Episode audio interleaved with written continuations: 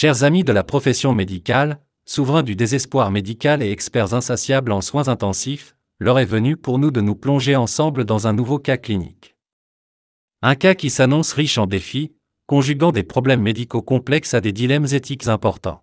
Le cas qui nous intéresse aujourd'hui concerne un honorable guerrier de 96 ans, qui chaque jour, flirte avec la mort en raison d'une néoplasie pulmonaire.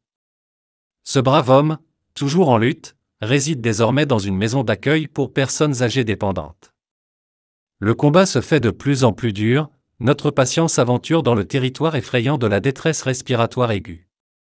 L'infirmière, en première ligne, démontre son courage en appelant d'urgence le SAMU, qui dépêche promptement une unité du service médical d'urgence et de réanimation. À notre arrivée, une atmosphère tendue nous accueille. Notre patient, bénéficiant de 15 litres d'oxygène, présente des signes clairs de lutte respiratoire. L'anxiété est omniprésente, son rythme cardiaque est accéléré. Ses paramètres hémodynamiques dessinent un tableau préoccupant. Une tension artérielle à 92 sur 64. Une fréquence cardiaque à 112. Une fréquence respiratoire à 38. Une SPO2 à 82% en dépit d'un apport de 15 litres d'oxygène.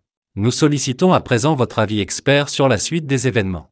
Quelle serait votre première intervention pour apaiser cette détresse respiratoire aiguë? Comment abordez-vous l'aspect éthique lié à l'hébergement pour personnes âgées dépendantes et la fin de vie? Avez-vous envisagé une sédation pour ce patient? Si oui, quel protocole aimeriez-vous recommander? Avez-vous déjà été confronté à une situation similaire? Quels enseignements précieux avez-vous tirés? Chaque contribution est essentielle pour nous tous. Chaque cas clinique représente un pas supplémentaire dans notre progression professionnelle. C'est pourquoi nous vous invitons à partager vos connaissances et vos expériences sans tenue, nous attendons avec impatience de vous lire.